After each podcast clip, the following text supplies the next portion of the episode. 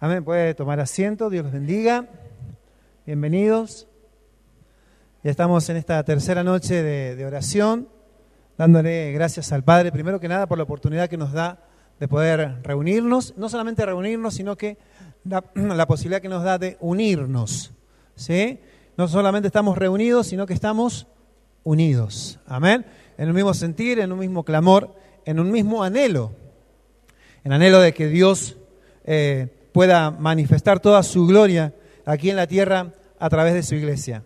Amén. A través de nosotros, diga, conmigo, a través de nosotros. Sí, somos iglesia, somos su pueblo, somos aquellos que Dios, por su gracia, por su amor y por su misericordia, ha escogido, no por méritos, sino que por amor. Amén. Así que es, es, un, es una honra poder estar reunidos y, disfrutar de este tiempo que el Padre nos, nos está regalando. Amén. Bien, la palabra que el Padre de Fe nos ha, nos ha lanzado ¿no? a, comienzo es en Primera de Samuel. No vamos a leer todo lo que ya hemos leído. A ver, ¿quién es el que viene por tercera vez? ¿Sí? ¿Quién ha escuchado a través de la aplicación? Porque por ahí algunos no han podido venir, pero sí han escuchado a través de la aplicación, a través de la página. ¿Alguien lo ha hecho? Amén. Bien, cuenta como que casi ha venido. O sea, una y media, pongámosle, dos y media. Así que le damos gracias al Señor por, por estar siempre pendiente allí de lo que el Padre quiere, quiere hablarnos. Amén. Y en Primera de Samuel, capítulo 1, habla, vamos a, vamos a leer los primeros dos versículos, donde dice, hubo un varón de Ramataim de Sofim, del monte de Efraín, que se llamaba Elcana, hijo de Jeroam, hijo de Eliú, hijo de Tou, hijo de Suf, Efrateo, y tenía él dos mujeres, el nombre de una era Ana y de la otra Penina. Y Penina tenía hijos, mas Ana no los tenía.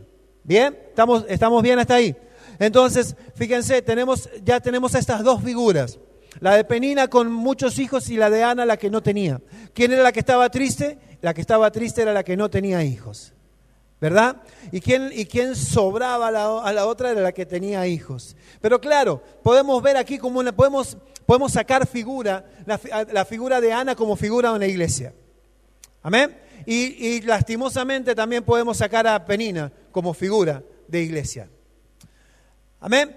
Entonces hay una diferencia, diga conmigo, hay una diferencia. Hay una diferencia de esa iglesia que marca la tierra, que transforma, que, la, la, hace temblar. ¿Cuántos sintieron el temblor anoche? Así va a ser el temblor más grande, va a ser el temblor en las tinieblas, cuando hay un hijo que levanta una palabra, que declara y establece. Así se van a levantar asustados cuando vean la obra de Dios a través de la declaración de un hijo. Amén. ¿Cuántos se levantaron asustados como yo? Ahora ninguno. ¿Sí? Bien. peor para las tinieblas. Amén, diga. Amén. Peor para las tinieblas. Peor. Peor para las tinieblas. Entonces dice la palabra, vamos a avanzar al verso 6, que Penina se burlaba se burlaba de Ana y en el verso 6 dice, y su rival la irritaba, enojándola y entristeciéndola, porque Jehová no le había concedido tener hijos. Así hacía cada año cuando subía a la casa de Jehová, la irritaba así, por lo cual Ana lloraba y no comía. Y el Cana, su marido, le dijo, Ana, ¿por qué lloras? ¿Por qué no comes? ¿Por qué está afligido tu corazón? ¿No te soy yo mejor que diez hijos? Y se levantó Ana después que hubo comido y bebido en Silo, y mientras el sacerdote Elí, estaba sentado en una silla junto a un pilar del templo de Jehová, ella, con amargura de alma, oró a Jehová y lloró abundantemente. E hizo voto diciendo Jehová de los ejércitos, si te dignares mirar a la aflicción de tu sierva y te acordares de mí, y no te olvides de tu sierva, sino que dieres a tu sierva un hijo varón, yo lo dedicaré a Jehová todos los días de su vida y no pasará navaja sobre su cabeza. Fíjense la oración de Ana, la oración que anhela, que lo que más preciado que ella tiene, dárselo al Señor. No era una oración de recriminación, no era decir, mira la penina esta que, que tiene tantos hijos y a mí no me ha dado ninguno, no era queja. Diga conmigo, no se quejaba, Ana no se quejaba. Sí, diga conmigo, no me tengo que quejar.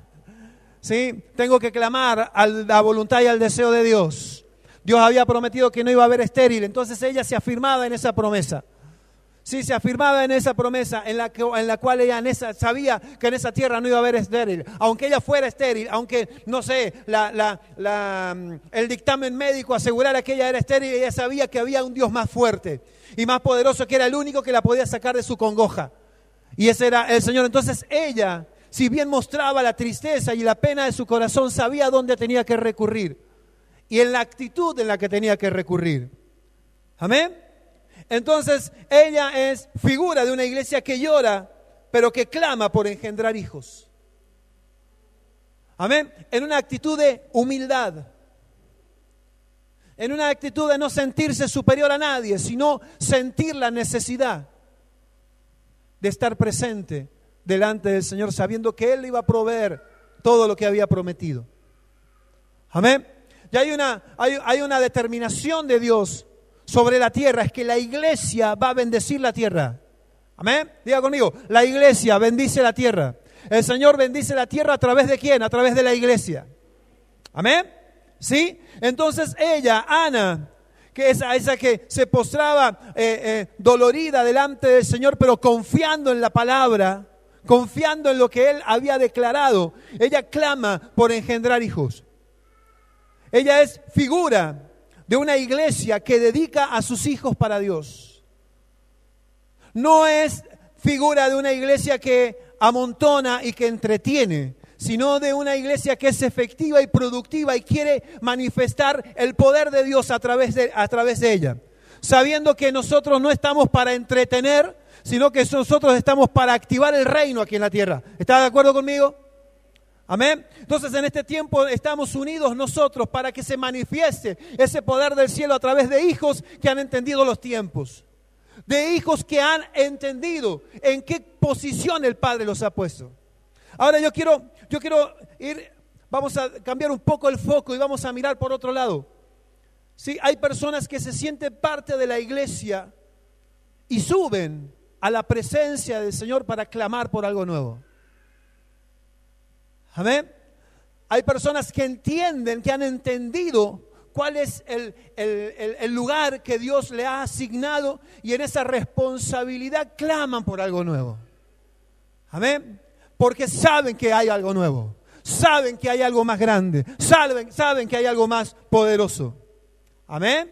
¿Sí? Pero también hay personas que están siendo engendradas. Amén. Hay personas que están siendo dadas a luz. Pero también hay personas que se encomiendan a Dios, pero no se encomiendan a la iglesia. Y aquí me quiero detener un poco.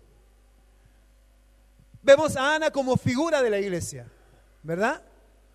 Figura de una iglesia que dedica su, su hijo a Dios. Entonces, ¿qué pasa? Yo, diga, diga conmigo, yo tengo que ponerme en las manos de la iglesia para que la iglesia me dedique al Señor. No puedo hacer la obra sin la impartición de la iglesia. No puedo hacer de impacto sin la, sin la dedicación que la iglesia a través de los padres de fe, a través de los ministerios, a través del diseño, hace con los hijos que llegan a la casa. Amén. Entonces fíjense Qué buen desafío que Dios nos está dando en este tiempo. No solamente nos está convocando a que juntos subamos a la presencia del Señor, sino que tal vez, mire, yo siempre digo, en las, cosas de Dios, o en todo, yo creo que en todo ámbito, hay tres tipos de personas, tres clases de personas. Las personas que no saben lo que pasa, ¿sí? Las personas que saben que algo está sucediendo y después las personas que provocan que las cosas pasen. Amén. ¿Sí? Hay esos tres tipos de personas. Y nosotros cuando llegamos al Señor, deberíamos, yo creo que vamos atravesando estos, por así decirlo, niveles.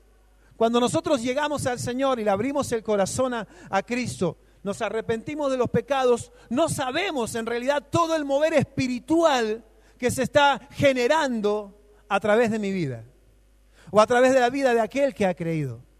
Pero algo está sucediendo, algo sucede, algo acontece, hasta fiesta en los cielos hay cuando un pecador se arrepiente. Y uno cuando yo lo recibí al Señor no tenía idea de que pasaban esas cosas. Solo cuando yo llegué al Señor, lo único que me, eh, sentí fue la sensación de alivio, de que se llevó mis pecados, que me sacó la mochila. No sé si a alguien le pasó parecido, pero no tenía ni idea del mover espiritual que Dios estaba levantando sobre la tierra. Pero después hay personas que saben que algo está pasando. Hay personas que saben que algo está sucediendo, pero todavía no se sienten parte de ese algo que está aconteciendo. Pero después están las personas que generan que las cosas sucedan. Aleluya. Y la clave para poder nosotros estar, eh, y, está bien que atravesemos estos, esos distintos procesos, y lo vamos a ver ahora eh, eh, en la vida de Samuel. ¿sí? Vamos a ver ahora. El problema es quedarme allí, el problema es quedarme de saber que algo está pasando, pero no ser parte de lo que está sucediendo. Amén. ¿Sí? El problema es no dejarme en las manos de la iglesia, del diseño que Dios ha puesto a través de nuestros padres, que ellos me consagren a Dios, o sea, no me, me dediquen a Dios. ¿Saben lo que es dedicar? Dedicar es, yo lo había anotado por acá, poner bajo la autoridad de Dios. ¿Sí? Pero también es ofrecer algo como muestra de agradecimiento. Y yo tenía otro concepto, es dar algo con el corazón. Pero cuando uno le dedica algo a alguien, ¿sí? Cuando, no sé, algún enamorado le dedica una samba a su esposa, ¿sí? Se la dedica porque le da el corazón, una samba, pero yo sé que hay algunos que dedican samba, ¿sí?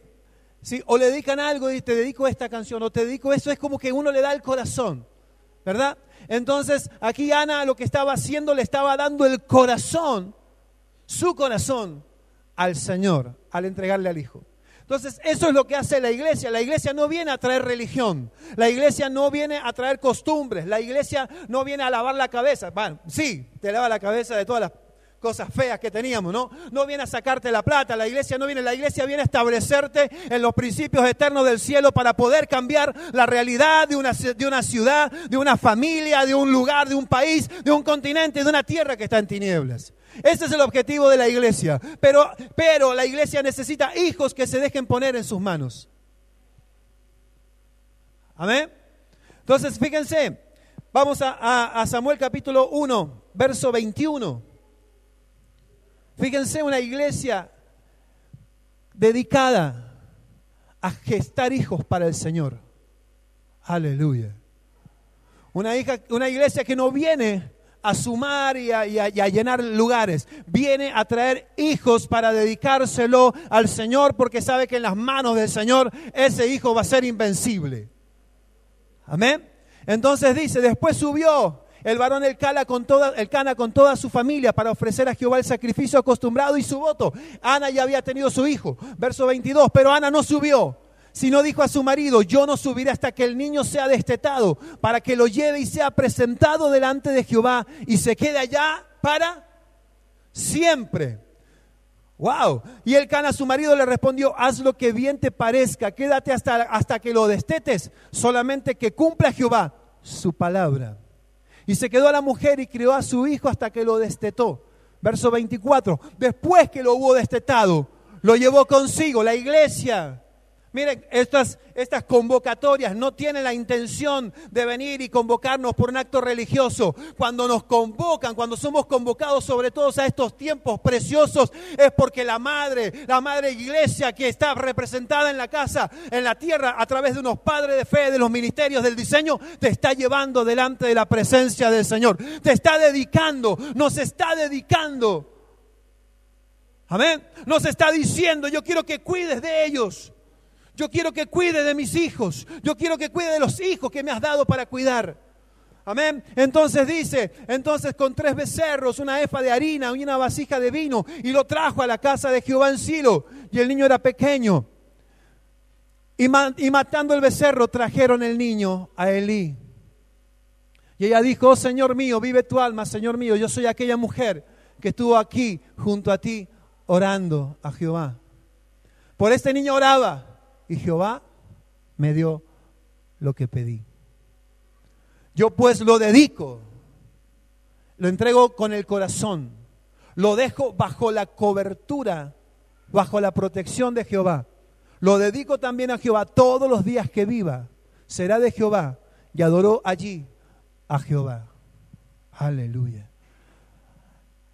Samuel en ese momento no sabía lo que estaba pasando. La iglesia sí. Su mamá sabía que se estaba gestando. Aleluya. Diga conmigo, aleluya. Hay una iglesia que está caminando sobre esta tierra, avanzando, trayendo, el, trayendo, trayéndole hijos al Señor. ¿Eh? Amén. ¿Sí? Usted puede traer hijos en estos tiempos para el Señor. Dígame amén. Amén. Usted puede traer hijos. No es, solamente función de los padres de fe, obviamente se los presentamos a ellos, como esta mujer se lo presentó al sacerdote, pero nosotros podemos engendrar, diga conmigo, yo tengo que empezar a engendrar. Yo tengo que empezar a manifestar el poder del cielo y romper con las tinieblas esas ataduras que están impidiendo, primero que nada, que yo me pueda poner en las manos de la iglesia. Amén.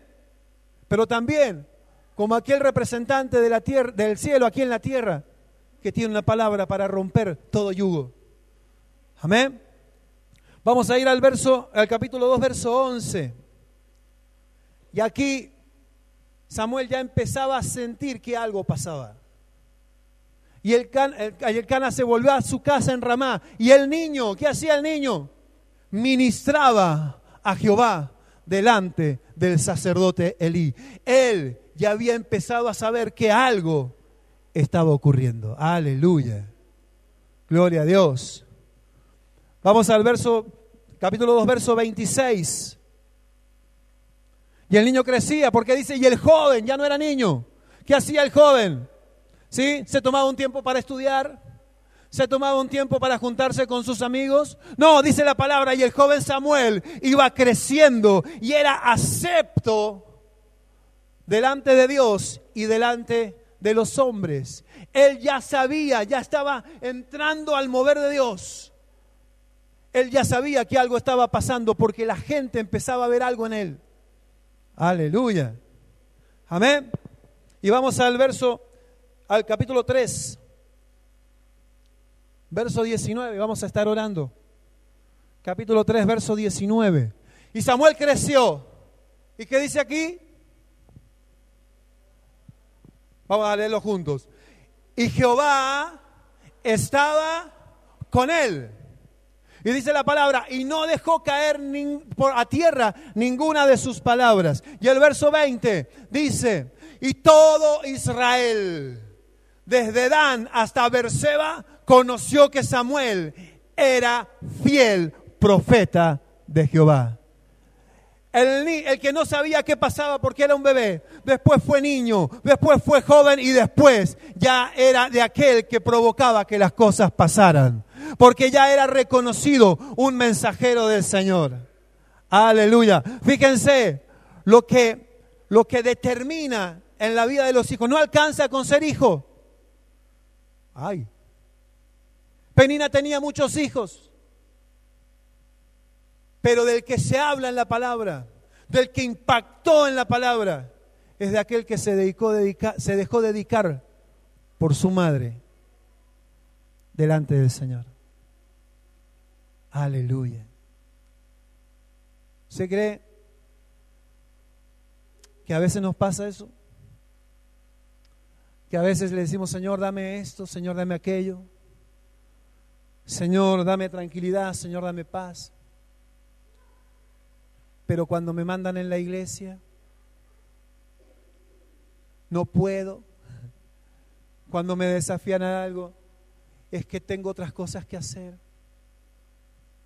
Aleluya. El Padre yo creo que nos está desafiando a que podamos subir juntos. Amén. Que juntos como iglesia podamos subir a su presencia. Aleluya. Mire, yo no sé en qué condición estamos cada uno de nosotros. Algunos ya provocan que cosas pasen. Algunos otros por ahí sabemos que están pasando cosas y hay, otros por ahí todavía ni nos enteramos. ¿eh? ¿Qué es lo que está sucediendo? Pero lo que podemos hacer en este tiempo, en esta semana, que el Padre nos está desafiando, ponernos en las manos de la iglesia. La iglesia que Dios, a la cual Dios le ha encomendado impactar la tierra. Si usted conoce la, historia de, de Samuel, bueno, puede leerla y ve cuánto impactó, cuán fiel fue a Dios y cuánto impactó la tierra donde Dios lo había puesto. Amada iglesia, estamos para impactar la tierra. Diga conmigo, estamos para impactar la tierra. Amén. ¿Cuántos lo creen eso? Yo, yo, si usted lo cree, levante su mano un momento. Dígale, yo, estoy, yo sé que estoy para impactar la tierra. Amén. ¿Sí? Pero sé también que me tengo que poner en las manos del diseño que Dios ha establecido para bendecir la tierra. No lo puedo, diga conmigo, no lo puedo hacer con mis métodos. No lo puedo hacer con mis formas, no lo puedo hacer a mi manera, solamente a la manera de Dios. Amén.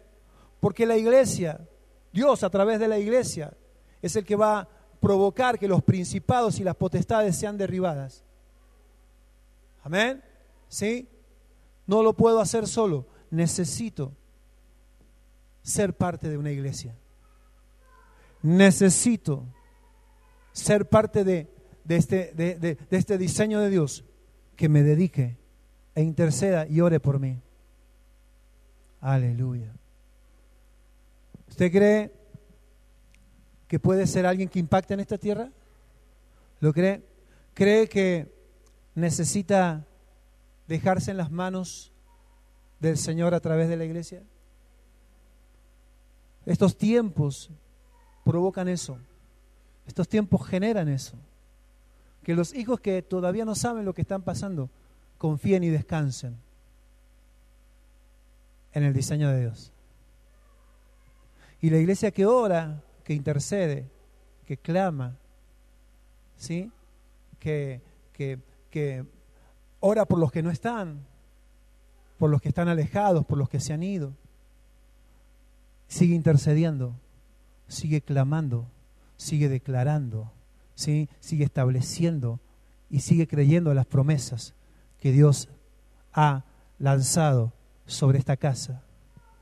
Aleluya. Yo siempre me acuerdo de lo que declara nuestro Padre de Fe, que Él ora porque ninguno de sus hijos pierda el propósito por el cual está, está aquí en la tierra. Amén. ¿Sí? Yo le invito a que se ponga en pie. Vamos a orar en esta noche. ¿A eso hemos venido o no?